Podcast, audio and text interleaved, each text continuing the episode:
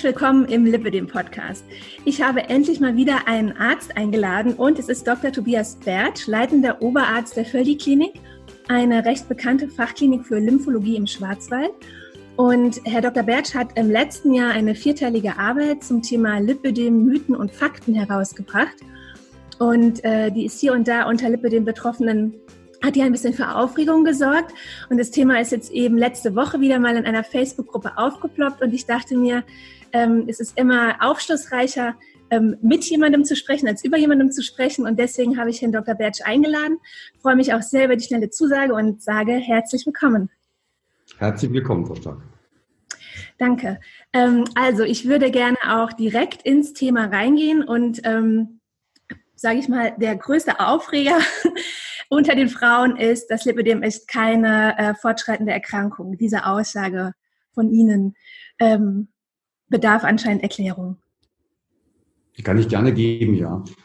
Also es gibt, ähm, das ist eine, eine, eine Erklärung, die erstmals in den 40er Jahren in den Originalpublikationen äh, von Ellen Heinz aufgetreten ist. Dort steht, das Lipidem ist progredient, aber gleichzeitig steht auch da, dass das dann beobachtet wird, wenn das Gewicht progredient ist, das heißt, wenn das Gewicht fortschreitet.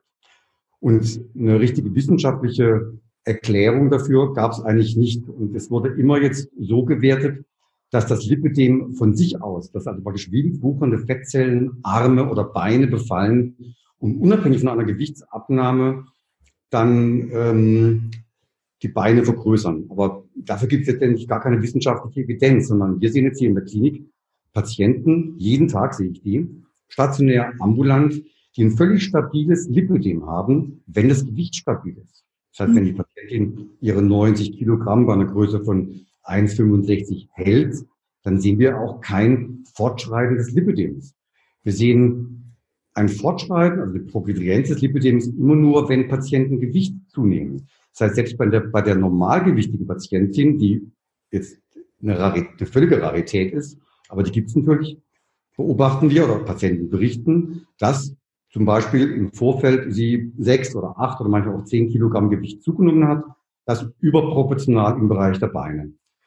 Und dann, meistens Pubertät oder Schwangerschaft oder Menopause, sind dann diese Gewichtszunahmen zu beobachten. Und im Zuge dieser Gewichtszunahme, im Zuge dieser Gewichtszunahme kommt es natürlich zu einer Fettgewebszunahme. Und es gibt natürlich Frauen, bei vielen Frauen ist es so, dass es dann überproportional im Bereich der Beine stattfindet. Daraus aber abzuleiten, dass das Lipidem an sich unabhängig von einer Gewichtszunahme progredient ist, kann man nicht. Also dafür gibt es keinerlei wissenschaftliches, keine wissenschaftliche Erklärung dafür. Es fehlt auch jegliche pathophysiologisches Konzept für diese Sichtweise, dass also wildwuchernde Fettzellen noch einmal wachsen, unabhängig von einer Gewichtszunahme. Okay, aber unabhängig von der Gewichtszunahme kann die äh, Lipidem-Patientin jetzt mit Größe 36 trotzdem enorme Schmerzen haben. Richtig, das, das stimmt schon. Größe 36 und Schmerzen kann man durch kann man, Schmerz, kann man Schmerzen haben, weil einfach das äh, Fettgewebe ähm, im Bereich der Beine dann ähm, Hormone aussendet. Man weiß von verschiedenen Studien, von histologischen Untersuchungen auch, also Gewebsuntersuchungen, diesen diese leichte Inflammation, also eine leichte Entzündung stattfindet. Das ist da, das ist dieser somatische Aspekt dieser Krankheit. Ähm, das ist so eine, wir nennen es Low-Grade Inflammation, also so eine ganz leichte Entzündung im Bereich des ähm, Fettgewebes, in diesem expandierten Fettgewebe, ähm, was dann so eine leichte Schmerzsymptomatik verursachen kann. Wenn aber dann, und wir wissen, dass dass Schmerzen was sehr Komplexes ist. Und wir dürfen nicht, das ist glaube ich ein Fehler, der oft gemacht wird, davon ausgehen, dass der Schmerz, der nun bei diesem Lip, in diesem Lipödem-Fettgewebe, also diesem Fettgewebe am, am Bein ist, dass da die Ursache nur am Bein ist, sondern wenn dann zum Beispiel Stress hinzukommt oder Angst vor Progredienz oder depressive Episoden, man ist frustriert, dann wird der Schmerz ganz anders wahrgenommen als wenn man jetzt glücklich verliebt ist zum Beispiel. Ja? Mhm. Und ähm, das ist auch ein ganz entscheidende, entscheidender Faktor, der oft unterschätzt wird. Und wir haben eine Studie zu dem ähm, Thema auch gemacht, also Auswirkungen von, ähm, von bei, bei Lipidem-Patienten, ähm, so die, die psychische Belastung dieser Patienten. Und wir haben gesehen, wir haben mittlerweile 150 Patienten in dieser Studie, haben wir gesehen, dass da, wo die psychische Beanspruchung, die psychische Vulnerabilität, der Stress, Hundestress höher ist, diese Patienten haben oft eine viel höhere Schmerzwahrnehmung wie jemand, der jetzt eher über eine, eine geringe Stressbelastung oder eine, mhm. eine ausgeglichen, über ein ausgeglichenes Wesen ähm, verfügt. Ja, das ist auf jeden Fall auch, wenn ich es Ergebnis nennen kann, äh, auch aus meinen vielen Gesprächen mit den Betroffenen fällt auch immer wieder das äh, Wort Stress und dass im Stress die Symptome halt stärker sind, die Schmerzen stärker sind. Und ähm, ich und auch einige andere haben auch bemerkt, dass sie zum Beispiel im Urlaub viel weniger Schmerzen haben. Wenn ich jetzt irgendwo in einem, auch mit einer, selbst mit einer hohen Luftfeuchtigkeit und am Strand bin und diese ganzen Dinge, die ich nicht tun soll, tue, wie ohne Kompression laufen, in der Sonne liegen und äh, äh keine Lymphdrainage haben und so weiter, dann habe ich trotzdem, ich habe dann keine Schmerzen, es geht mir gut und ähm, deswegen habe ich das auch schon sehr stark mit der Psyche und mit dem Stress in Verbindung gebracht, weil in den Momenten, in denen es mir richtig gut geht, hatte ich auch meistens keine Schmerzen. Mhm. Das ist auch was, eine Erfahrung, die wir zu 100 Prozent heilen. Deswegen ist, ähm, glaube ich einfach, dass diese, ähm, das ist vielleicht noch ein anderer Kritikpunkt, der ja auch ähm, immer gesagt wird, dass diese Fokussierung auf Lymphdrainage oder auch auf Liposuktion ähm, meines Erachtens problematisch ist. Ich glaube, dass man einfach ähm, da schauen muss, was tut wirklich weh und das ist oder was was was ist der die Ursache der Schmerzen. Und ist einmal diese Inflammation, da ist die Kompression mit der Bewegung ein ganz elementares Therapieteil, wo wir wissen, Sport und Kompression, da ist die Studienlage ganz klar, das zusammen ähm, wirkt schmerzlindernd. Deswegen werden Sie auch nie eine Lipidem-Patientin finden, die, wenn sie Wassergymnastik macht, Wasserzumba, Wassercycling, dass die über Schmerzen klagt. Die machen ja keine Schmerzen im Wasser. Warum? Weil sie da eine Kompression hat und gleichzeitig bewegungsaktiv und beides wirkt anti-inflammatorisch. Das ist der eine Punkt. Und wenn man dann noch als zweites, zweite Therapiesäule nimmt, dass man schaut, bin ich denn gerade, habe ich einen chronischen Stress? Oder bin ich psychisch gerade stark belastet? Dass ich schaue, dass ich diese Säule mir auch, ähm, mal diese Säule auch fokussiere. Und wenn es mir da besser geht, wenn es mir gelingt, vielleicht weniger Stress zu haben, wenn ich vielleicht manchmal brauche ich eine Psychotherapie mal für eine Weile, ähm, um mit manchen Problemen besser klarzukommen, dass auch das eine schmerzverbessernde Ursache hat.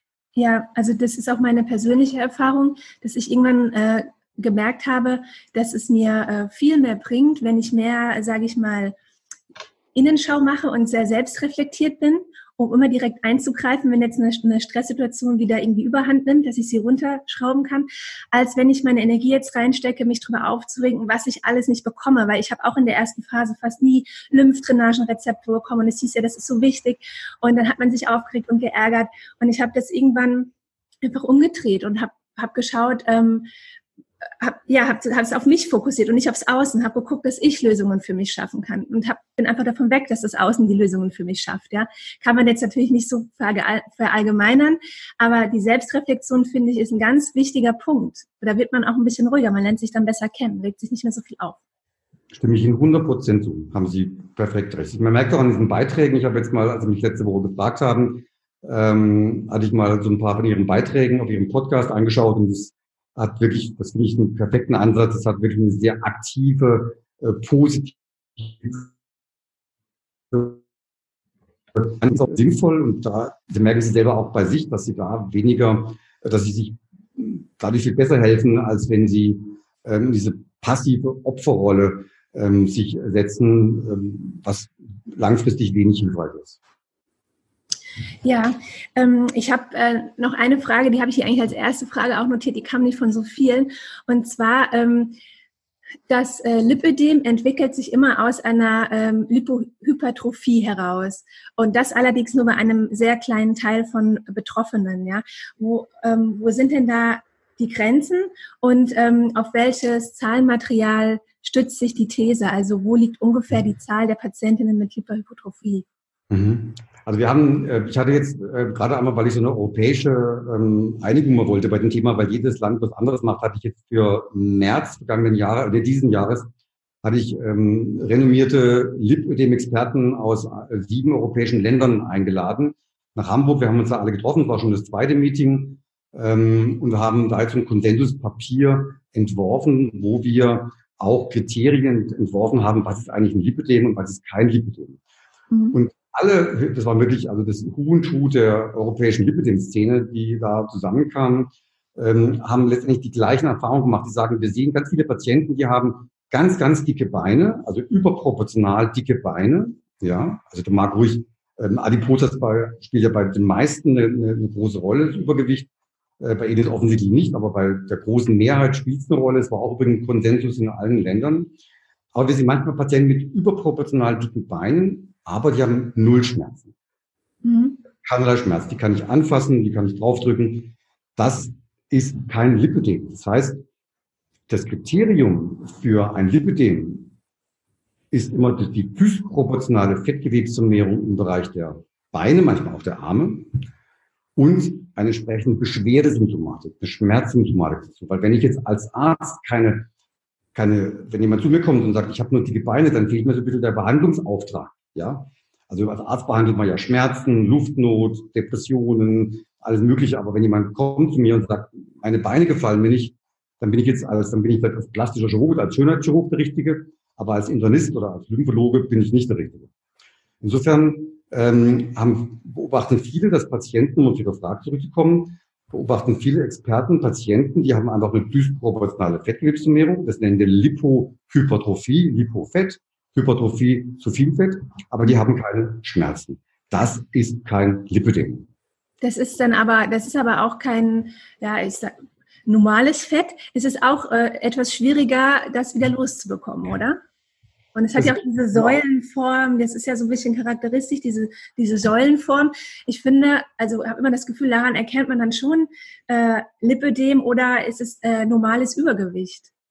Weil die gerade die Wade, ich finde, für mich ist, ähm, zum Beispiel, wenn ich jetzt zunehme, ne, dann, ähm, weil ich jetzt gut esse, dann ist es am Bauch oder an der Hüfte, vielleicht auch ein bisschen an den Oberschenkeln, aber jetzt so die Waden, dass die auch zu so einer Säule werden, ich finde, das ist irgendwie, das fühlt sich auch, das Fett fühlt sich auch anders an. Das ist doch nicht typisch Übergewicht. Also, Fettige Frauen haben doch eigentlich nicht automatisch so säulenhafte Waden.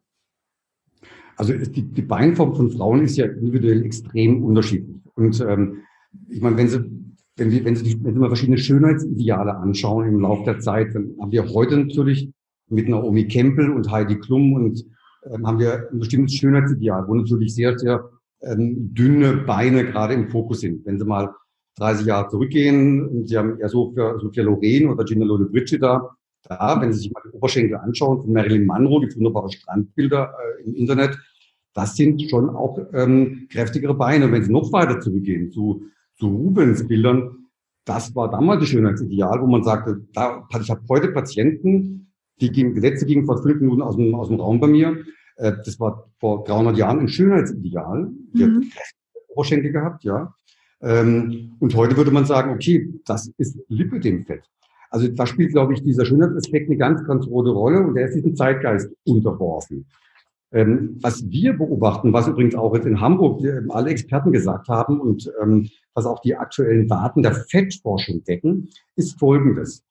Viele Patienten haben ein Problem mit erstmal leichtem Übergewicht. Das fängt in der Pubertät schon an. Dann fangen die Patienten abzunehmen, nehmen Gewicht ab.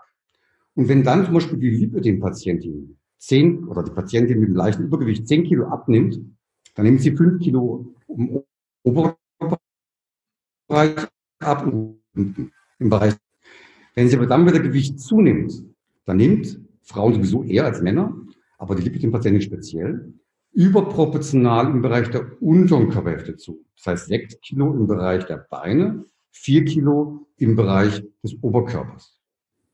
Bei Männern, wenn Sie es mal beobachten, Männer um 40, 50, ist es umgekehrt. Da wird der Bauch immer dicker. Das heißt, die nehmen überproportional im Bereich des Bauches zu, Frauen eher im Bereich der Unterkörperhälfte. Und mit jeder Diät, mit jeder Gewichtsabnahme, viele Lipidem-Patienten, die ich sehe, haben 10, 20 Mal versucht, schon Gewicht abzunehmen, werden die Beine dicker. Das ist einfach das genetische Programm, was wir haben. Ja. Mhm. Das heißt, deswegen ist unser Ansatz auch einfach, Patienten von Diäten, von Gewichtsabnahmen komplett fernzuhalten. Ich sage immer, mein Credo ist, ähm, auf Vorträgen, ähm, Diäten machen krank und dick und verschlechtern das Lipidem. Weil mhm. jede Abnahme folgt eine Gewichtszunahme und 95 Prozent der Menschen, die abnehmen, nehmen dazu. Und damit folgt auch eine Verschlechterung des wenn man, wenn man eins hat. Ist es denn nicht auch so, dass durch die Diäten auch so der ganze Fettstoffwechsel und so zerstört wird, dass der Körper sich ja dann ständig im Mangel fühlt und ständig das Gefühl hat, er kriegt jetzt was weggenommen und dann noch viel mehr ansammelt, äh, wenn, er wieder, wenn er wieder Essen kommt? Haben Sie 100% recht, Diäten machen krank und dick. Diät ist, dieser, dieser Diät-Wahnsinn, dieser Abnehmen-Wahnsinn, der wir, dem wir seit 30 Jahren hier unterliegen, der ist wirklich, das ist das Anfang vom Ende. Und es ist ja nicht nur körperlich, sondern es ist auch eine, eine, eine seelische Belastung. Wenn Sie sich vorstellen, Sie nehmen immer ab, sind euphorisch und denken, jetzt habe ich es geschafft. Und zwei, drei Jahre später haben Sie das gleiche wieder wie vorher, aber sogar mehr als vorher. Das drückt natürlich auf die Seele, das macht ja. Depressionen oft und ähm, das dann ist man so ein Teufelskreis auch dann drin. Richtig, es ist ja auch schon häufig, dass das äh, Glück, zumindest in Teilbereichen, das Glück auch davon abhängig gemacht wird. Ne? Wie schlank bin ich jetzt?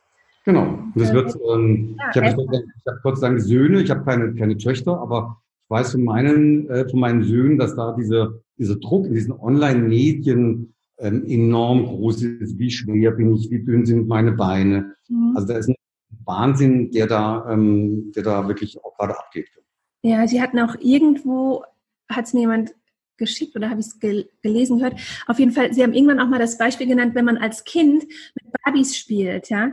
Ähm, genau. Habe ich zum Beispiel ganz intensiv gemacht. Und das war mir auch völlig einleuchtend. Klar, ich sehe irgendwie die ersten zehn Jahre meines Lebens diese schlanke Figur, ne, wo alles perfekt geformt ist. Natürlich ist das für mich dann, auch wenn es eine Puppe ist, aber irgendwie die Normalität, so sieht man aus, wenn man erwachsen ist. Und auf einmal wird man erwachsen und sieht nicht so aus, ja. Äh, dass dann natürlich irgendwie eine Störung entstehen kann im ganzen Selbstbild. Ähm, denkt man jetzt erst, also muss man, kam ich jetzt auch selbst gar nicht so drauf. Als, sie, als ich das dann von Ihnen gehört habe, war mir das aber auch irgendwie schlüssig, dass es auch damit zusammenhängen kann. Genau, haben Sie vollkommen recht. Es gibt eine Studie von der Universität Sussex, die kann man auch äh, lesen. Da wurden ähm, fünf- bis achtjährige Mädchen, fünf- bis achtjährige Mädchen, die mit der Barbie-Puppe spielen, die wurden verglichen nach einiger Zeit mit fünf- bis achtjährigen Mädchen in Irland, ja, also in Sussex, England, England ist es, glaube ich, mhm. ähm, die äh, nicht mit der Barbie-Puppe spielen. Da wurde mal geguckt, wie ist denn das Körperbild? Und es war vollkommen, also Mädchen, die mit der Barbie-Puppe spielen, hatten ein deutlich kritischeres, unzufriedeneres Verhältnis mit dem eigenen Körper, wie die Vergleichsgruppe der fünf- bis achtjährigen Mädchen, die nicht mit der Barbie-Puppe spielen. Mhm. Ja, ich kann mich erinnern, bei mir ist das Lipidem, würde ich sagen, kam das so mit 13 so richtig raus, wo, wo wirklich die Waden sehr kräftig wurden, so ein bisschen diese Säulenform annahmen, wo es ein bisschen ungewöhnlich aussah. Ne? Und ich hatte aber schon mit sieben Jahren angefangen, dass ich das Gefühl hatte, oh, mit meinen Beinen stimmt was nicht. Ich war in einer Tanzgruppe, in einer Gardetanzgruppe und dachte immer, oh, ich bin dicker als die anderen Mädchen. Das ist so peinlich. Als Siebenjährige und rückblickend auf Fotos war ich ein ganz normales Mädchen. Ich war kein kräftiges ja. Kind. Und da ja. fing es dann an. Ne? Das muss ja irgendwo herkommen. Und Sie sagten eben jetzt, die Barbie-Puppe hat perfekte Beine. Ich, muss, ich bin jetzt nur ein Mann, aber ich muss sagen, ähm, ich finde, die Barbie-Puppe hat fürchterliche Beine. Dieses grauenhafte Stöckchen. Aber vielleicht nochmal dieses, dieses Thema Selbstbild. Ich glaube, das trifft wirklich alle Frauen. Ähm, und äh, generell, Gewicht spielt eine große Rolle. Und ich glaube, die Beinform spielt in diesen Tagen eine ganz extreme Rolle. Ähm, und äh, vielleicht eine ganz kurze, ganz kurze Anekdote. Ich war letztes Jahr in Rotterdam auf dem ILF, das ist der Lymphologische Weltkongress. Und da waren, ähm, der war auf, dem, auf, dem, auf einem Schiff am Hafen, war, war, war, war, der, war der Kongress und ich habe mein Foto an Leute im Publikum, vielleicht 350 Frauen, alles Ärztinnen und Therapeutinnen, keine ja. Patienten. Und ich habe gefragt in die Runde, bevor ich meinen Vortrag begonnen habe, wer von Ihnen ist eigentlich zufrieden mit ihren Beinen?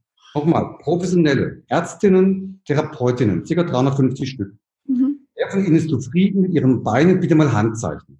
Es haben sich fünf gestreckt. Fünf. Mhm. Ja. Das sind, nur um es deutlich zu machen, dass das Thema Frauenbein das für uns Männer sowieso ein Mysterium, ähm, ein ganz, ganz schwieriges Thema ist. Und ich habe ganz oft, da schließt sich an diese Anekdote an, ähm, ganz oft Paare hier bei mir, wo der Mann dabei ist und die Frau dabei, die Patientin da ist, die meint, sie hat ein Lipödem. Und der Mann sagt, Schatz, ich bin mein, mit deinen Beinen vollkommen zufrieden, ich finde die vollkommen normal. Und die Frau leidet wie, ganz schrecklich unter ihren Beinen. Ja, die zieht lange Röcke an und geht nicht ins Schwimmbad. Also ich glaube, da ist einfach eine, eine, ähm, eine, eine psychosozial geprägte Sicht, eine gesellschaftliche ähm, Sichtweise mittlerweile da, wo ich glaube, also wo ich vielen, gerade wenn ich mit Schülern oder mit jungen Frauen spreche, sage ich immer, da ist die Gesellschaft im Argen, aber nicht die Beine. Mhm. Ja, also was jetzt so den optischen Aspekt äh, betrifft, auf jeden Fall. Das ist auf jeden Fall eine Sache, da, da, an der man selbst arbeiten muss. Das ist eine Kopfsache, an der man selbst arbeiten muss. Aber dieses Schmerzthema ist ja wirklich sehr beeinträchtigend für viele, sage ich mal. Ja. Ähm, aber äh, gerade, ich bin gerade noch mal zurück, weil ähm, ich wollte Ihnen noch eine Frage stellen zum Thema ähm, Gewichtsreduktion äh, weil Sie sagen ja auch die Diäten und so weiter, das ist eigentlich alles gar nicht gesund. Aber Sie haben ja auch so eine ähm, sechs Säulen Therapieempfehlung und da empfehlen Sie ja auch der Lipödem-Patientin auch eine Gewichtsreduktion. Ähm, Nein. Empfehlen Sie nicht? Nein, im Gegenteil. Um Gottes Willen habe ich, würde ich nie im Leben also, machen. Ah, ich okay.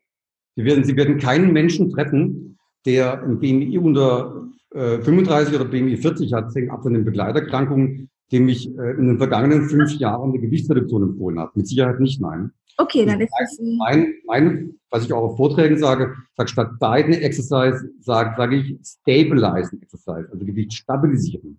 Mhm. Eine Gewichtsreduktion. Das heißt, die Patientin, sonst, ich sehe jeden Tag Patienten, 10, 20 Patientinnen, die kommen und haben ähm, eine, haben sie einen Jojo-Effekt ständig und geben so einen Jojo-Effekt Gewicht zu oder sie haben eine kontinuierliche Gewichtszunahme. Mhm. Und da finde ich es ein Therapieerfolg, wenn die Patienten, wenn der Patient es gelingt, erstmal aus diesem Teufelskreis auszusteigen und eine langfristige Gewichtsstabilisierung zu erreichen.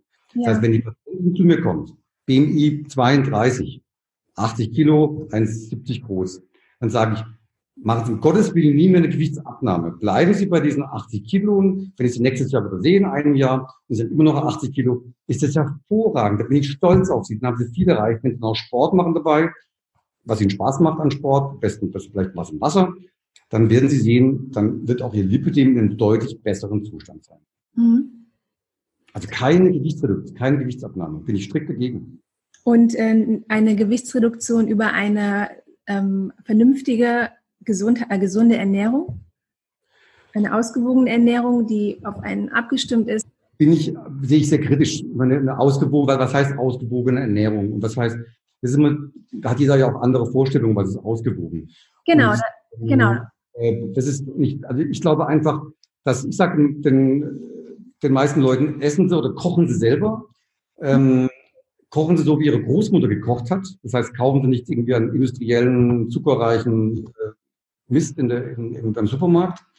Und es essen sie dreimal täglich. Essen sich morgens satt, essen sich mittags satt, essen sich abends satt.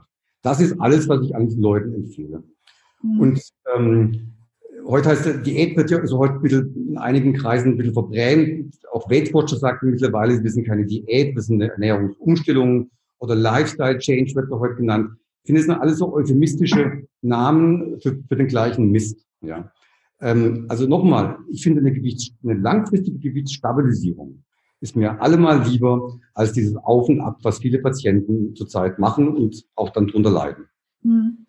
Sie hatten ja gesagt, dass ähm, die meisten ähm, Lipidem-Patientinnen ähm, auch adipös sind und dass die normalgewichtigen Lipidem-Patientinnen eher selten vorkommen. Ja? Mhm. Und äh, jetzt wäre meine Frage, äh, ähm, ist dieser, diese Erfahrung sozusagen aus Ihrer Arbeit in der Klinik jetzt entstanden?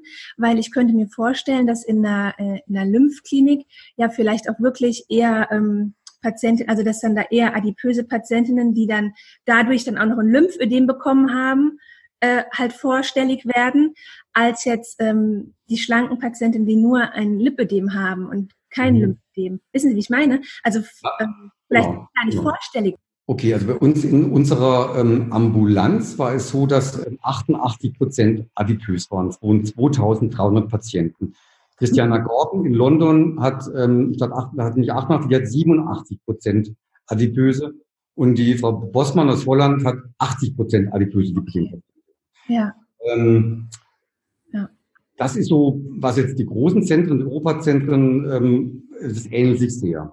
Wenn die wenn Sie Herrn Schmeller fragen ähm, von, von, von, von, von der Hanseklinik in, in Rostock, ähm, von, den ich persönlich sehr, sehr schätze, ein ganz feiner, feiner Mann, sehr kompetenter Mann, ähm, der hat natürlich, der sieht ganz andere Patienten. Der sieht natürlich Patienten, die speziell wegen der Liposuktion kommen. Und es sind natürlich mehr Lipidem-Patienten, die, sage ich mal, im unteren BMI-Bereich sind, die zu einer Liposuktion kommen, als jetzt jemand mit BMI von 50. Wobei wir auch nur viele Patienten mittlerweile haben, seit der Spahn äh, diesen Unsinn rausgelassen hat, sind wir auch viele Patienten mit BMI 50 in einem sogenannten Stadium 3 Lipidem, die jetzt ein Gutachten von mir wollen, weil sie eine Liposuktion haben, bei 100, Liposuktion haben wollen, bei 150 Kilo. Ähm, aber grundsätzlich haben Sie recht, Liposuktionskliniken sehen sicherlich eher etwas leichteres Patientengut als wir. Wobei wir sehen wirklich Patienten ambulant, dadurch, dass ich eine Ambulanz habe nicht nur stationär, ähm, sehen wir schon einen sehr repräsentativen Schnitt. Wir sehen alte, äh, also ältere 60, 70-jährige ähm, Damen. Ähm, wir sehen ähm, aber auch 14, 15, 16-jährige ähm, junge Mädchen, die kommen und wir sehen Patienten mit BMI von 29 und BMI von 59. Mhm. Also Patienten von Hamburg, Cottbus, Berlin, genauso wie Freiburg, Schwarzwald und, und der Eifel. Also da okay. sehen wir, glaube ich, ein sehr repräsentatives Patientengut, was wir sehen. Okay, gut. Das ist für mich dann nachvollziehbar, ja. Ähm, und Sie sind ja eine Lymphklinik und ähm, haben ja auch geschrieben, äh, das Lipödem hat zwar jetzt das Ödem im Wort, aber das ist eigentlich gar kein Ödem, weil ein Ödem ist eine Flüssigkeitsansammlung und hier haben wir ja eine Fettansammlung. Korrekt.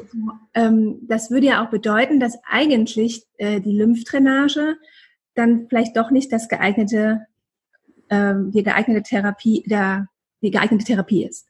Korrekt. Also neben der Liposuktion sind ja viele Patienten auf die, auf die Lymphdrainage auch fokussiert und sind mir persönlich auch böse, sehr böse, dass ich diese, diese, diese Frage stelle.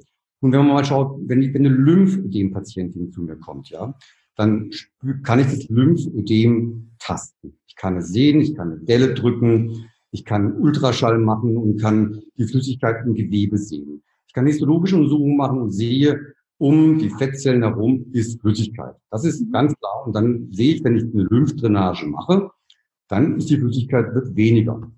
Beim Lipödem, bei der Lipödem-Patientin hat bisher kein Mensch eine relevante Flüssigkeitsmenge ähm, gefunden. Wir machen Ultraschall seit vielen Jahren. Das war meine Kollegen Dr. Martin, Dr. Oberlin und ich. Seit vielen Jahren machen wir Ultraschall bei Lipidem-Patienten. Keiner von uns hat je relevante, also bei der reinen Lipidem-Patientin, die nicht noch ein Lymphödem dazu hat, bei der reinen Lipidem-Patientin hat jeder, hat kein Mensch relevante Flüssigkeit gesehen. Das gilt auch, beim, auch beim European Consensus jetzt, weil es auch vollkommen bei allen 25 Experten aus sieben Ländern völliger Konsensus. Keiner hat relevante Flüssigkeitsmengen beim Lipidem gesehen. Mhm. Herr Hirsch, Angeloge, hat gerade mit Frau Färber zusammen und anderen eine Multicenter-Studie Ultraschall in fünf Orten Lipidem-Patienten untersucht, untersucht worden sind, hat geguckt, kann man denn, ist denn da irgendwo äh, Flüssigkeit? Sein, ähm, seine Schlussfolgerung war, da ist keine Flüssigkeit, deswegen ist der Name Lipödem falsch. Dem stimmen wir zu. Wenn keine Flüssigkeit da ist, dann bringt auch die Lymphdrainage mit. Weil Lymphdrainage macht ja, wie der Name sagt, eine Drainage, macht Flüssigkeit, reduziert Flüssigkeit. Ja. Und ähm, wenn Fettgewebe, wenn, wenn Lymphdrainage Fettgewebe vermindern würde, dann würden wir, ich glaube, dann wäre halb, halb Deutschland, würden, da würde dann Lymphdrainage äh, zurechtkriegen, damit es Fett weniger wird. Aber so einfach ist es leider nicht. Also Lymphdrainage macht Sinn beim Lymphödem, aber nicht beim Lipödem, ganz klar. Und ähm, es sagen ja jetzt viele Frauen, äh, dass ihnen das gut tut oder dass sie da äh, Veränderungen spüren. Also ich, ich spreche jetzt mal von mir selbst. Ähm, ich habe zum Beispiel bei mir gesehen, dass sich das Hautbild sehr verändert hat. Es wurde glatter, aber ist das wahrscheinlich schon eher was, äh, was in den Schönheitsbereich dann kommt, ne? nicht in den Gesundheitsbereich? Wahrscheinlich, aber das war angenehm, es wurde glatter und ähm, wesentlicher Bestandteil, was für mich sehr wichtig war, ist, dass das Gewebe viel weicher wurde, weil die Wade war wirklich sehr, sehr hart. Und ähm, das Gewebe wurde dann ganz weich durch die Lymphdrainage. Ist das denn nicht auch ein Vorteil einer Lymphdrainage? Also Lymphdrainage kommt aus dem Kosmetischen, das ist vollkommen richtig. Also die ähm, ersten Kollegen, die das gemacht haben und die es erfunden haben, waren Kosmetiker. Insofern, ähm, da haben Sie vollkommen recht. Das hat sicherlich diese, kann so eine Auswirkung haben. Aber ich meine, nur gut tun ist natürlich, wenn, also wenn wir alles ähm, ähm, machen oder wenn damit die Krankenkassen alles bezahlen, was gut tut, ja. Also ich finde, gut tun ist nicht immer das gleiche wie medizinisch notwendig. Mir tut Massage auch sehr gut. Ja, wenn ich mal ein bisschen angespannt bin im Rücken, tut mir eine Massage gut. Mir tut auch zwei Gläser Rotwein am Abend gut. Ja, das ist sehr entspannend. Aber das zahlt die Krankenkasse leider nicht. Also insofern gibt es viele Sachen, die gut tun. Natürlich tut auch Lymphdrainage gut. Aber ähm, nochmal, die, die, da ist ja keine Flüssigkeit da. Ja. Und wenn, wie viele es immer schreiben, auch Herr Schmeller hat es ja immer äh, lang geschrieben, ähm, dass die Flüssigkeit des Ödem, was nie einer gesehen hat, für die Schmerzen, für die Beschwerden verantwortlich ist, dann frage ich Sie, warum hatten dann die Lymphödem-Patienten keine Schmerzen? Wir haben Patienten, die haben massive Beinlymphödem, die haben 10, 12, 15 Liter Wasser im Bein aber die haben keine Schmerzen. Also was ich damit sozusagen ist, die, die, die ähm, Lymphdrainage tut gut, da bin ich ganz bei Ihnen. Aber ähm, mir ist lieber, dass die Patientin dann statt ein und zweimal Lymphdrainage die Woche aktiv rausgeht, Sport macht, Wassergymnastik macht, Walking geht, egal was. Ähm, da hat sie das, auch das tut gut und da ist der Effekt auf das Lipidem mit Sicherheit besser. Ja, also da, ich habe da persönlich auch die Erfahrung gemacht, dass Schwimmen hat bei mir ähm, einen besseren Effekt sogar als Lymphdrainage. Mhm. Und äh, ist ja dann gut auch für den kompletten Körper. Aber ich kann mir schon vorstellen, ähm, als äh, wir jetzt als Lipödem-Betroffene haben ja schon kaum Therapiemöglichkeiten. Ne? Wenn einem jetzt da eine der einzigen äh, genommen wird, das mhm. ist, fühlt sich natürlich erstmal äh, sehr problematisch an. Ne? Und da hat man Angst einfach, ähm, es wird eh schon so ist wenig für mich gemacht, es ist so wenig da, jetzt wird mir das eine einzige, was ich jetzt zweimal in der Woche gehe ich zur Lymphdrainage, das tut mir gut, das hilft mir irgendwie, jetzt wird es auch noch genommen. Wie machen Sie das denn jetzt? Ähm, bei Ihnen kann man ja auch zur Reha kommen, ne? Mhm. Auch als Lipödem-Patient oder Patientin. Und ähm, was, wie ist da jetzt das Programm, wenn die jetzt ja keine Lymphdrainage oder bekommen die dann jetzt keine Lymphdrainage mehr, weil es ja nichts bringt? Was bekommen die jetzt alternativ? Wie sieht denn ihr Programm dann aus so am Tag? Also wir, wir stellen, wir haben, sind gerade dabei schon seit mehreren Monaten, machen es sukzessive, dass wir einfach ähm, unser, unser Therapieprogramm umstellen. Und die ähm, vorderste Frage, was wir eigentlich, ähm, die wir eigentlich stellen, ist, worunter leidet unsere Patientin eigentlich? Das finde ich so in diesem Paradigmenwechsel, den ich auch anstrebe, dass wir weg von diesem Ödem kommen, das nie einer nachgewiesen hat, weg von dieser Entstauung eines äh, nicht da nachgewiesenen Ödems hin zu den eigentlichen Beschwerden der Patientin. Und ich frage meine Patienten alle, wenn ich sie ambulante sehe oder stationär, worunter leiden sie? Und dann leiden die Patienten natürlich unter den Schmerzenbereich des Beinen. Mhm. Und Schmerzen habe ich gerade gesagt, da ist die Kompression und die Bewegungsaktivität, das kann man Sport nennen, das muss man nicht jeder Sport in der Lage, aber ich sage mal Bewegungsaktivität allein schon reduzieren. Zwei Hauptfaktoren, die wir in der Klinik auch machen. Dann leiden die Patienten unter stetigen Gewichtszunahmen, Auf- und Ab, haben multiple Diäten gemacht. Da spielt die Ernährungsberatung, aber nicht im Sinne von Gewichtsabnahme, sondern wie ernähre ich mich denn gesund? Wir sagen im Gewichtsmanagement eine große Rolle. Bei Patienten, die ein BMI von 40 haben und mehr, und das sind rund 35 Prozent unserer Patienten, also mehr als ein Drittel, auch unsere Lipidem-Patienten, haben BMI mehr als 40, also wir haben 120, 150, 180 Kilogramm.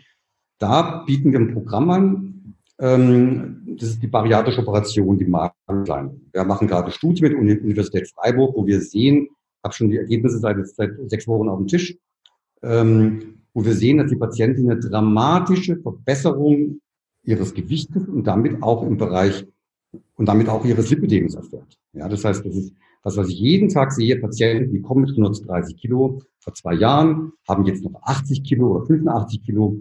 Dadurch werden auch die Beine dramatisch dünner. Was bleibt, ist immer ein bisschen eine Dysproportion, aber die Beine werden dramatisch dünner. Ist ja klar, wenn Sie 50 Kilo Fettgewebe abnehmen, nehmen Sie auch von den Beinen ab. Und dadurch sehen viele Patienten beschwerdefrei. Wir nennen es dann Lipidem-Remission. Wenn dieses überproportionale Fett im Bereich der Beine zum Großteil weg ist. Das ist ein Schwerpunkt, den wir bei vielen Patienten hier anwenden. Also nochmal Kompression, ähm, ähm, ähm, Bewegungsaktivität, Gewichtsmanagement, das sind die ersten drei Punkte. Dann als vierter Punkt Psychotherapie oder psychosoziale Therapie. Auch das bieten wir an, und zwar gucken wir, was braucht die Patientin. Manche brauchen eine Einzelpsychotherapie, wenn schwere Depressionen da sind oder Essstörungen. Wir schauen aber auch zum Beispiel das Thema Selbstakzeptanz an, was wir eben hatten mit der Barbie-Puppe. Viele Frauen haben ähm, allenfalls eine leicht, ähm, leicht überproportionale Beinform und leiden trotzdem ganz stark, empfinden das viel stärker. Da arbeiten wir an der Selbstakzeptanz. Wir machen Embodiment-Gruppen, nennen wir das, also wo das Thema Selbstakzeptanz ähm, ähm, ganz stark ähm, im, ähm, im Vordergrund steht. Und ähm, das sind so wesentliche Therapieteile, die wir sozusagen machen. Ähm, das heißt, wir, schauen, wo sind die Beschwerden der Patienten und arbeiten ähm, dann mit dem Patienten gemeinsam beschwerdeorientiert oder bedürfnisorientiert. Okay, also es ist auch so ein bisschen individuell zugeschnitten. Da hat jetzt nicht jeder den gleichen Ablauf sozusagen. Es ist mehr verstärkt. Die Patienten bekommen sehr viel mehr als in dem alten Therapiekonzept, wo es eigentlich nur Lymphdrainage und Kompression gab. Was wir jetzt machen, ist sehr viel ausführlicher, sehr viel Beschwerde, ähm, beschwerdeorientierter als das, was vorgemacht wurde. Also Sie sehen ähm, beim Lipödem die Psyche auch, äh, dass sie da auch mit reinspielt. Also Sie haben ja ähm, geschrieben, das Statement, ein Lipödem macht psychisch, psychisch krank, ist ähm, sozusagen eigentlich falsch, sondern dass man vorher ein psychisches Problem schon hatte und daraufhin ist das Lipidem entstanden. Ist es so, habe ich es so richtig verstanden? Also, also das Lipidem ist keine psychische Erkrankung, das, das stimmt nicht. Es gibt diese somatische Grundlage, diese leichte Inflammation, diese Low-Grade Inflammation im Fettgewebe, was wir auch schon durch histologische Studien beim Lipidem ja auch wissen. Mhm. Ähm, aber das ist vielleicht ein Schmerz auf einer Skala von eins bis zehn. Eins ist minimaler Schmerz, äh, zehn ist unerträglicher Schmerz, Amputationsschmerz, das wäre dann die zehn, ja. Mhm. Und somatische Schmerz, der ist, vielleicht so ein Zweierschmerz, vielleicht manchmal ein Dreierschmerz, aber mehr ist es auf keinen Fall. Aber dann kommt diese Psyche dazu, ja, der chronische Stress, die alleinerziehende Mama, die vielleicht drei, zwei, drei Kinder hat, die ähm, dann noch berufstätig ist und ähm, die sich überfordert fühlt. Oder ähm, das Thema Einsamkeit spielt eine große Rolle. Wir haben viele Patienten, die haben ähm, äh, Missbrauchserfahrungen in Kindheit und Jugend gemacht. Das kam auch bei unseren psychologischen Assessments raus. All das gibt's ganz, das ist eine ganz komplexe Geschichte. Und wenn und all das wirkt dann schmerzverstärkend. Ja, das heißt, das Lipidem ist keine psychische Erkrankung, es ist eine somatische Erkrankung. Aber dieser, dieser psychische Aspekt, der spielt eine ganz stark schmerzverstärkende Rolle. Und ich habe viele Patienten, ich frage meine Patienten immer, wie stark sind denn ihre Schmerzen? Und der Großteil meiner Lipidem-Patienten sagt, ich habe Schmerzen sieben, acht, neun. Und wenn Sie sich nun vorstellen, zehn ist Amputationsschmerz. Mhm als Mann sowieso, kann sowieso weniger Schmerzen aushalten als Frauen, würde mich bei einer Zahl von sieben, acht, neun am Boden schreiend winden vor Schmerz. Und die Patientin, die mir das sagt, ein Lipidem, sitzt vor mir in meinem Arztzimmer und sagt, ich habe jetzt gerade einen siebener Schmerz oder einen achter Schmerz. Das ist durch den somatischen Schmerz, durch diese Low-Grade Inflammation im Fettgewebe sicher nicht erklärbar dazu auch mit Frau Erbacher, mit der ich die Artikel zusammen schreibe, Patienten, die am Wochenende kommen zum Beispiel zu vor irgendeine Therapie gehen, mir bei der Aufnahme sagen, ich habe einen 7er, 8er, 9er Schmerz. Die kommen dann zu Erbacher Montagmorgen, bevor irgendwas anderes ist. Bevor Sport ist, bevor Kompression ist, bevor irgendwas anderes an Therapie ist. Und der Schmerz allein bei der Erbacher geht von sieben auf fünf oder auf vier runter nach der ersten, nach der ersten Sitzung schon. Mhm. Was ich sagen will, das Lipidem ist sicherlich eine somatische oder hat eine somatische Grundkomponente, diese Inflammation, auch diese Hypoxie, Sauerstoffarmut im Fettgewebe, ist ein weiterer Punkt. Aber diese ganzen psychosozialen Phänomene, die die Patientin mit sich trägt, die wirken einfach massiv schmerzverstärkend. Okay, also ich habe äh, hab da auch mal ähm, mit einem Ayurveda-Arzt drüber gesprochen und ähm, der hatte mir das so erklärt, dass sozusagen ähm, die Fettzellen, dass da ähm, die Kanäle, wo das Fett jetzt normalerweise, wenn man jetzt abnimmt oder so halt äh, abfließt, dass die halt äh, zu sind mit ähm, Schlacken, Toxinen und so weiter und dass das befreit werden müsste, ja, Schritt eins. Aber selbst wenn das befreit ist, dann würde man auch erstmal, würde sich das reduzieren, habe ich ja auch selbst gemerkt, es reduziert sich und ähm, dann kommt man aber an den einen Punkt, auf einmal geht es nicht mehr weiter. Ja, und da ist es jetzt so, sage ich mal, bei uns der Punkt, ach, das ist das Lipödem. Es geht nicht mehr weiter. Ne? Jetzt ist das Lipödem fett. Und da sagt jetzt der ayurvedische Arzt, ähm, das ist sozusagen, das hat jetzt was mit der Emotion zu tun. Das heißt, es ist irgendwann etwas mal passiert. Das muss jetzt kein großes Drama gewesen sein, das kann auch in der Kindheit gewesen sein, wo man etwas ganz anders wahrnimmt. Und man hat sich jetzt sozusagen dadurch ähm, einer Sache verschlossen oder hat, ähm, das ist sozusagen der emotionale Körper und das Fett legt sich wie so ein Schutzmantel um diesen emotionalen Körper drumherum. Und in dem Moment, man merkt, der, der merkt, okay, mein Schutzmantel, der wird mir jetzt genommen, stoppt er die ganze Sache. Und für mich war das irgendwie schlüssig, weil ich zum Beispiel total viel recherchiere, total viel mache und tue, um irgendwie das hier zu reduzieren und stoße aber auch immer wieder an die Grenze. Ich stoße auch immer wieder an die Grenze und merke aber auch, wie etwas in mir sowieso gegensteuert manchmal, dass ich Dinge weiß, die jetzt gut für mich wären und sie einfach nicht mache. Und das war für mich so eine, irgendwie so eine schlüssige Erklärung. Wie, was sagen Sie dazu? Also ich bin jetzt kein Ayurveda-Arzt, das ist ein Gebiet, in dem ich mich überhaupt nicht auskenne, Frau Starke, aber es klingt erstmal plausibel. Ähm, ich glaube schon, dass die Emotionen eine ganz große Rolle spielen, auch bei der Schmerzwahrnehmung. Ob da nun Kanäle im Fettgewebe durch Emotionen stopft werden. Nein, nicht durch Emotionen, nicht durch Emotionen, durch Toxine und Schlacken durch Toxine und Schlage, das weiß ich nicht. Da bin ich, bin jetzt einfach Schulmediziner, wobei ich auch eine homöopathische Ausbildung habe. Also ich bin auch sehr offen gegenüber anderen ähm, Auffassungen. Aber da kenne ich mich jetzt überhaupt nicht mit aus. Aber was ich sagen kann, ist, dass wir halt, das hat die Frau Eberer macht, arbeitet ja seit Jahren an diesem Thema auch mit.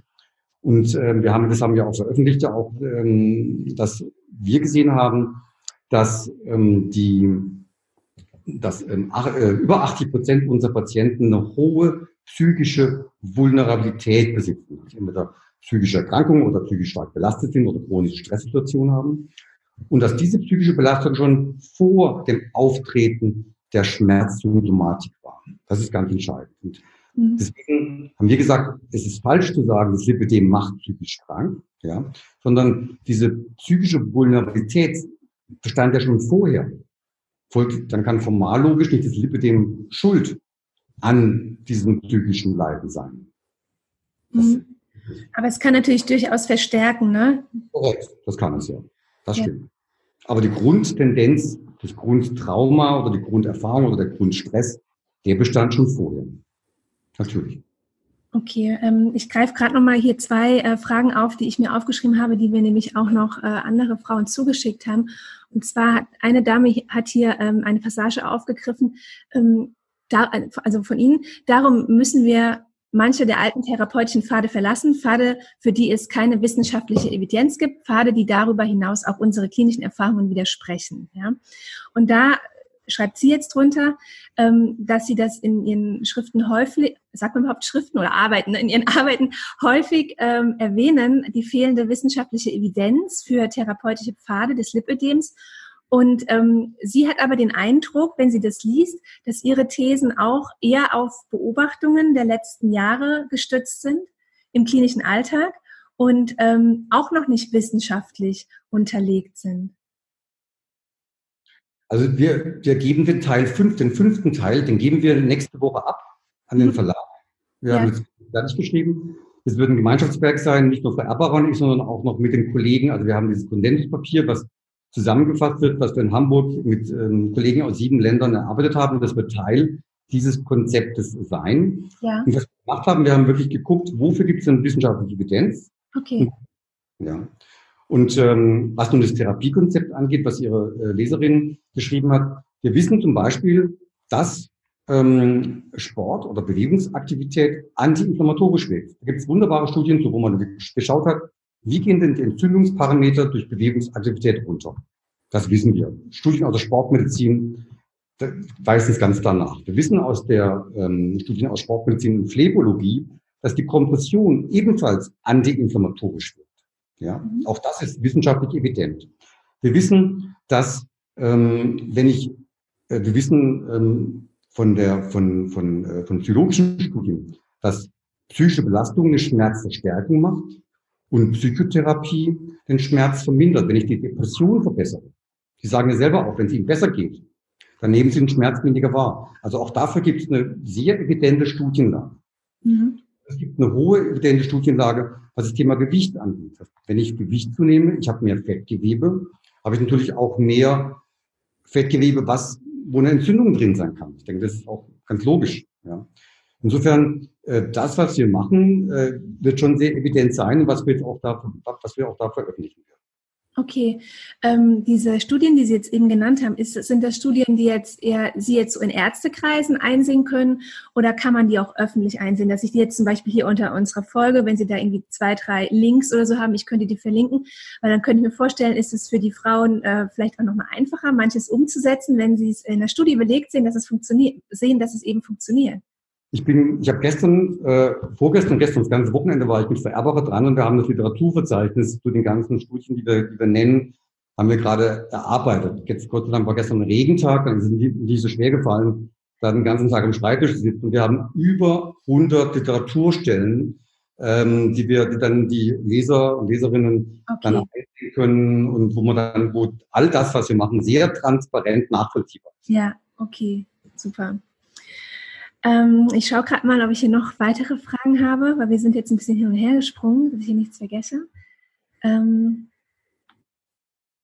Ach genau, das Thema, das hatten wir noch gar nicht, das Thema Lipo, oder hatten wir das, Thema Lipolymphödem. Dass es das ja gar nicht gibt. Das, genau, die hatten es eben ein bisschen angeschnitten bei dem Thema Progredienz. Genau, richtig. Ähm, genau, das ist das ja, das ist das aus Ihrer Sicht ja gar nicht gibt, diese Kombination. Ähm, also dass es eine Krankheit ist sozusagen, aber es ist schon möglich, dass man ein Lipödem und ein Lymphödem hat. Korrekt. Das ist schon möglich. Und äh, die Sache mit dem Lipolymphödem, äh, das sehen Sie eher so für den Hausarzt oder den Facharzt, der das dann halt aufs Rezept schreibt, damit man als Lipödem-Patientin auch eine Lymphdrainage bekommt, ne? Das ist so. Also meine, ich habe äh, meinen ja. Freundeskreis bei Ärzten, die sagen, wir waren gerade wandern vor 14 Tagen, waren alles Allgemeinmediziner und Internisten, die in der Praxis sind äh, habe da so eine Wandergruppe und war mal in Bayern wandern und da sagen die auch, bevor ich mich da jetzt rumärgere und das diskutiere, schreibe ich halt die Lymphödem Stadium 2 auf und dann kriegt die, die, Lymphdrainage, kriegt die Patientin dann die, die Lymphdrainage und ich habe keinen Ärger. Das ist so, der. Aber lassen Sie nochmal zurückkommen zu diesem Thema Progredienz und ich will einmal deutlich machen. Wenn es Lipidem nicht progredient ist und wir haben dafür keinerlei Evidenz, dass das Lipidem alleine, also wenn jemand gewichtsstabil ist, also die Fettzellen wild woran wachsen, unabhängig von Gewichtszunahme. Gibt es keine Evidenz dafür. Wenn nun es keine Evidenz gibt, dann kann auch ein Lipödem nicht in ein Lymphödem umgestaltet werden. Ja, also wie, wie, wie sollen, es gibt kein Mensch konnte mir je erklären, warum ein Lipödem zu einem Lymphödem werden soll. Wir haben durch die Patientin 80 Kilogramm zum Beispiel, 1,70 groß, bisschen überproportionale Beine und die hat ein Lipödem da. Wenn diese 80 Kilogramm Patientin jetzt nur mit 20, 30, 40 Kilogramm zunimmt, dann kann sie auch ein Lymphödem bekommen, ganz klar. Weil ein Übermaß an Fettzellen, das wissen wir, Lymphgefäße ähm, schädigen kann. Es gibt so ein, die Lymphgefäße werden unsicht, die Kontraktionsfähigkeit Fähigkeit der Lymphgefäße lässt nach. Mhm. Ähm, also dann kann praktisch diese Fettzellen, diese überproportionalen Fettzellen bei der schwer adipösen Patientin, kann ein Lymph Ödem verursachen. Aber das ist doch dann kein Lipödem, induziertes Lymphödem, sondern ein Adipositas induziertes ähm, Lymphödem. Weil wenn es Lipödem wirklich ein Lymphödem machen würde, würde ja die 70 oder 80 Kilogramm schwere Patientin, die also nur leicht übergewichtig ist, auch ein Lipolymphödem bekommen. Komischerweise sehen wir das nie. Wir sehen immer nur Patienten, die dann 100 Kilo und mehr haben, dieses sogenannte nicht existierende Lipolymphödem haben. Es gibt eine Ausnahme, es gibt Patienten, die haben neben ihrem Lipödem auch ein primäres Lymphödem, also eine anlagebedingte, gibt mit der Geburt anlagebedingtes Lymphödem. Das ist eine ganz kleine Patientengruppe, die auch beides haben kann. Aber auch die hat dann kein Lipolymphödem, sondern sie hat dann ein Lipödem und ein primäres Lymphödem. Und die andere Patientin, die oft als Lipolymphödem bezeichnet wird, die hat ein Lipödem und ein Adipositas assoziiertes Lymphedem. Aber vergessen Sie den Begriff Lipolymphedem, der gehört aus jedem Lehrbuch getilgt. Okay, okay. Ähm, äh, Sie haben auch noch mal geschrieben, äh, auf YouTube wird von einer schwer adipösen äh, Lipidem-Aktivistin inzwischen sogar das Lipidem im Bauch propagiert. Das auf jeden Fall auch nochmal, das habe ich ja jetzt auch schon häufiger gelesen. Ich habe Lipidem im Bauch. Ähm, das schließen Sie jetzt aus? Und äh, also auf, auf welcher Basis schließen Sie das aus, dass das Lipödemgewebe ähm, sich nicht auch am Bauch ausbreiten kann? Also das Lipidem ist mittlerweile für so viel verantwortlich. Ich hatte erst am Freitag hatte ich eine Patientin, ich habe heute Morgen in der Arztbesprechung erzählt, die hatte mir zwei, die hatte vom Chirurgen ein Lipidem des Nackens dabei und vom Augenarzt, die werden es nicht glauben, ein Lipidem der Augenlider. Es wird immer doller, wirklich, es wird immer doller, was das Lipidem alles sein soll. Jede Fettgewebsvermehrung, die sich im Körper ansammelt, wird ähm, auf einmal zu einem Lipidem das liegt nicht daran, das schreibe ich aber auch immer und sage ich auch Vorträgen immer, der Grund ist, dass Adipositas gerade von uns Ärzten stigmatisiert und diskriminiert wird. Und aufgrund dessen hat auch das Lipidem so eine Wahnsinns ähm, Aufmerksamkeit erlangt. Ähm, also es wird, stellen Sie vor, ein Lipidem der, der Augenlider, ja, das ist so, sowas von abstrus. äh, das also Sie müssen selbst nicht lachen, gell? aber wir bleiben manchmal das Lachen im, im Halse stecken. Ich habe wirklich, als ich es erzählt habe heute Morgen, äh, es war auch so ein Kollegen, wir sind 14 Ärzte hier, äh, die wussten auch nicht, man jetzt lachen oder so mal laut aufseufzen. Ja? Mhm. Es wird alles nur noch zum Lipödem. Und jeder dicke Bauch ist auf einmal ein Lipödem. Und das Wort Adipos, das kommt überhaupt nicht mehr vor. Ich sehe hier jede Woche ähm, Gutachten von, von Liposuktioneuren, die über drei Seiten das Lipidem einer Patientin beschreiben, die ein BMI von 52 hat oder 55 und das Wort Übergewicht oder Adipose, das kommt überhaupt nicht vor. Und als Schluss steht dann da, muss abgesaugt werden, einzige Therapieoption, die noch hilft, wegen dem Lipidem. Das heißt, wir haben eine völlig, eine völlig äh, verquere Sichtweise auf das Thema Übergewicht. Ja, Übergewicht ist eine ja. Krankheit. Lipidem ist nicht, äh, Adipose ist eine Krankheit. Aber von einer, von, einer, von einer Epidemie. Und wir sollten das fokussieren. Und Lipidem kommt oft im Zuge der Adipositas.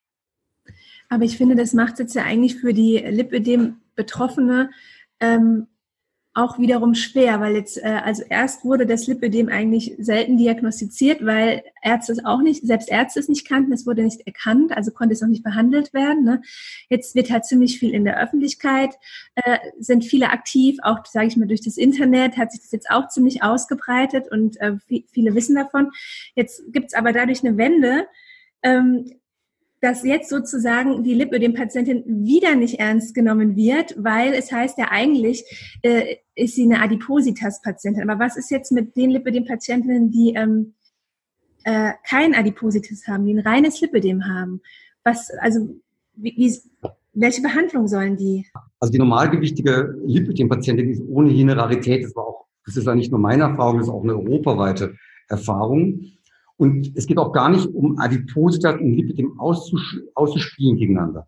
Mhm. Die meisten Patienten haben ja zwei Probleme, mindestens zwei. Die haben die Krankheit Adipositas und die haben die Krankheit Lipidem. Und es geht gar nicht darum, beide auszuspielen. Das ist immer die Frage, habe ich nun eine oder das andere? Ich sage immer meinen Patienten, sie haben beides und wir müssen beides behandeln. Ja. Das ist, das ist der Punkt. Aber wir dürfen nicht nun sagen, alles ist auf einmal Lipidem jegliche, ähm, jegliche dickes Auge oder jeglicher äh, Nacken oben, der, jedes Fettgewebe im Bereich der, des Rückens ist ein Lipidem oder im Bereich des Bauches. Sondern ja. wir müssen schauen, wir haben ein Adipositas, wir behandeln und wir haben das Lipidem, was wir behandeln müssen. Ja, ich habe das auch gerade äh, gestern ähm, zu einer Freundin gesagt, haben wir uns auch darüber unterhalten. Ich habe zum Beispiel, äh, wenn ich jetzt den ganzen Tag arbeite und nur da sitze und mir nicht eine Pause gönne und einfach halt nur da sitze, irgendwie acht oder neun Stunden ohne Unterbrechung, dann äh, tun mir ein bisschen die Beine weh. Ne? Und dann ist es für mich jetzt aber gar nicht so, dass ich jetzt ähm, irgendwie Angst habe, oh, meine Lipödem-Schmerzen, die kommen jetzt wieder verstärkt zurück, weil ich durch Ayurveda die ziemlich gut reduzieren konnte, sondern für mich ist das irgendwie ein natürliches, körperliches Zeichen, äh, dass es nicht gesund ist, was ich da mache, wenn ich mich überhaupt nicht bewege. Ein anderer hat dann vielleicht Nackenschmerzen oder Rückenschmerzen und mein Körper sagt mir das halt über die Beine. Hey, genau, ein bisschen genau, genau. Bewegung wäre jetzt nicht schlecht, ja? Bitte?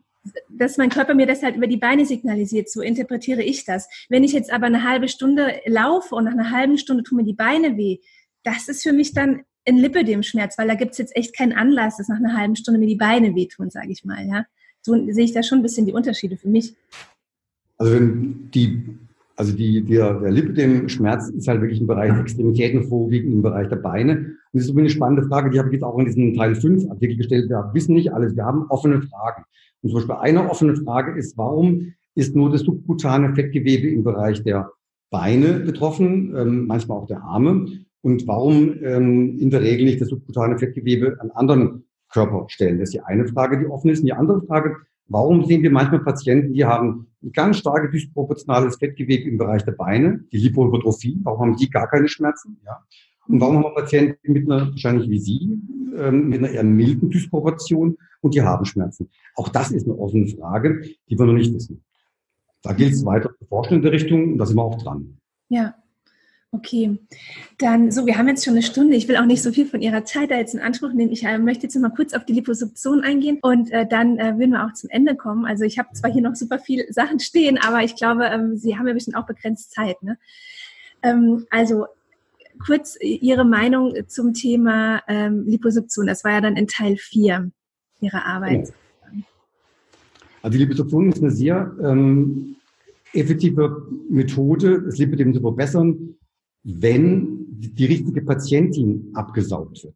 Wir haben in Hamburg jetzt da beim European Lipidem Forum Kriterien entworfen. Die haben wir auch jetzt in so einer Taskforce, wo, wo ich gemeinsam mit Phlebologen und Lymphologen ähm, an den GBA geschrieben habe, haben wir die nochmal wiederholt und es war auch der Konsens. Es so, da bestimmte Kriterien entworfen. Es macht keinen Sinn, eine Patientin zu liposuktionieren, die BMI mehr als, da ist die Zahl verschieden, 32 oder 35 hat. Also wenn die Adipose das im Vordergrund steht. Ich habe, wenn ein Patient ein BMI von 38, 40, 45 hat, dann ist sie für die Liposuktion falsch, dann steht die Adipose das im Vordergrund. Punkt mhm. eins. Ich würde immer anfangen mit der konservativen Therapie. Wenn die Patientin ein Jahr lang unter Kompression und Bewegung und psychosoziale Therapie und Gewichtsmanagement keine Verbesserung erreicht hat, auch dann wäre sie ähm, eine, eine, Kandidatin, wo man sagt, da kann man eine Liposuktion durchaus ähm, überlegen. Wichtig ist, ganz, ähm, dass die Patientin eine Gewichtsstabilität hat. Das ist der dritte Punkt. Die Mehrheit meiner, große Mehrheit meiner Patientinnen erlebt über viele Jahre einen Jojo-Effekt. Die haben mal 80, dann mal 90, dann wieder 85, dann wieder 105. Jetzt stellen Sie sich vor, und das sind die Patienten, die ich jetzt halt in meiner Ambulanz oder auch stationär mal sehe, Patientin hat mit 80 Kilogramm eine Liposuktion gehabt. Dann nimmt sie wieder 6, 8 Kilogramm Gewicht zu, ja. Mhm. Dann hat sie 86. Wo nehmen die Patienten wieder Gewicht zu? Natürlich auch im Bereich der Beine. Dann ist dieser Effekt und es, dann nehmen die wieder Fettgewebe dazu. Das heißt, dann ist der Effekt der Liposuktion und die, die ganzen Kosten, die dafür aufgewendet wurden, oft sind es ja äh, höherstellige Tausenderbeträge, ähm, sind dann, ist dann in die, in die Tonne getreten, weil die, das Fett kommt dann ja wieder, weil man nimmt ja jetzt auch im Bereich der Beine wieder Gewicht zu. Ja? Stehen Sie, wenn man vor 80 hatte, dann hat er 86 oder 90 Kilo, dann sind auch die Beine wieder dicker und das, das Fett kommt dann oft an anderen Stellen wieder im Bereich der Beine. Ja, das habe ich jetzt auch schon häufiger gelesen, dass das Fett dann an anderen Stellen oder wenn die Beine komplett operiert wurden, dass es dann auch an den Armen auf einmal dann erscheint. Das habe ich jetzt schon häufiger gelesen. Aber ähm, mir hat auch eine Physiotherapeutin geschrieben, die auch Lipidem betroffen ist, die halt in der Praxis arbeitet. Und die hat gesagt, dass sie das an ihren Patienten halt schon häufig sieht, dass sie nach der Liposuktion ähm, also sich psychisch besser fühlen und äh, eben auch äh, also das Fett jetzt auch nicht unbedingt wieder zurückkommt. Also es gibt, ich habe von beiden Fällen schon gehört, ja, also es gibt anscheinend beide mhm. Möglichkeiten. Also richtig, wenn, deswegen sage ich ja, wenn die Patientin über jetzt mindestens ein Jahr, besser zwei Jahre ein stabiles Gewicht hat, mhm. dann kann man das auch machen. Aber es macht doch, ich denke, das sagt schon auch wahrscheinlich ihr gesunder Menschenverstand, wenn die Patientin einen Jojo-Effekt ständig erfährt, immer auf und abnimmt, auf und ab und zunimmt.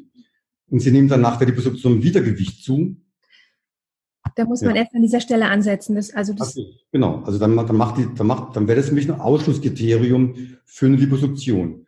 Und was auch ein Ausschlusskriterium ist, ist für mich, wenn schwerste psychische Störungen, zum Beispiel Essstörungen da sind. Wenn jemand eine Liposuktion hat bei 80 Kilogramm, er hat eine schwere Essstörung, zum Beispiel muss nachts, ich habe viele Patienten, die sagen, ich habe nachts so eine Spannung, da muss ich zwei Teile Spaghetti essen, dann ist die Gewichtszunahme dann auch wieder natürlich ähm, ähm, ähm, vor, vorbeschrieben. Ja. Also auch da ähm, empfehlen wir ein psychologisches Assessment, so wie es auch bei der bariatrischen Operation übrigens ist. Da braucht die Patientin vorher eine psychologische Untersuchung, eine Stellungnahme vom Psychologen und auch das ähm, empfehlen wir. Das heißt, unter diesen Kriterien, die ich gerade gesagt habe, mhm. macht eine Liposuktion für mich durchaus Sinn, aber das ist nur für eine kleine Minderheit der Patienten. Manche sagen ja auch, dass sie das Gefühl haben, dass sie so einen richtigen äh, Stoffwechselbooster dadurch erfahren sozusagen und dass ihnen das Abnehmen an sich, was vorher sehr mühselig war, von dem Fett, was sonst noch da ist, halt das normale Fett, auf einmal viel leichter fällt. Das Problem ist, es gibt keine, es gibt keine guten Langzeitstudien zu dem Thema. Ja. Mhm. Es gibt, ähm, die meisten sind nur ein halbes Jahr oder ein Jahr. Ja. Und es gibt Professor Schmeller und Herrn ähm, Baumgartner von der Hanse-Klinik, die haben jetzt vier bis acht Jahre, aber die vergleichen sozusagen die Liposuktion mit der KPE, mit der komplexen physikalischen Stauungstherapie. Das heißt, es wird eine Therapiemethode, die Liposuktion, für die es überhaupt keine Evidenz gibt, dass sie was taugt, verglichen mit einer anderen Methode, für die auch es gar keine Evidenz gibt, dass sie was taugt. Völlig unwissenschaftlich. Außerdem ähm, sind es ähm, reine, ähm, also das, das ist überhaupt das Problem bei diesen ganzen Liposuktionsstudien. Das ist immer ein operativer Eingriff.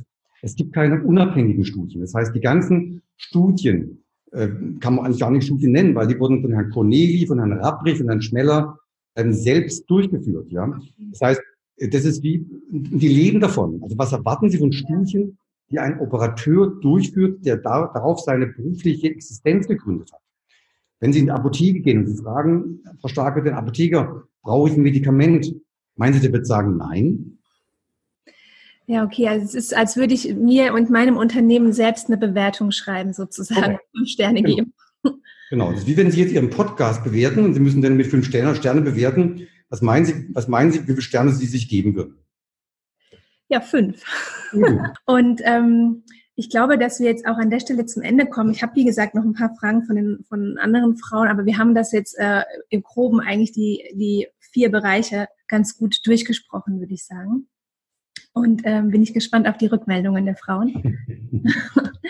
ja, genau. Ich glaube, Dann, ja? ich glaube, vielleicht nur ein Satz, ich glaube, äh, mir ist schon klar, dass also Sie machen sich wahrscheinlich ähm, nicht nur Freunde mit Ihrem, mit Ihrem ähm, äh, Podcast. Frau Isabel Garcia hat auch viel Gegenwind ähm, bekommen mit ihrem Buch. Ich kriege auch viel Gegenwind. Ich glaube einfach, ähm, dass man das auch ertragen muss. Man macht sich nicht nur Freunde mit der Haltung, die ich vertrete, die wir vertreten auch.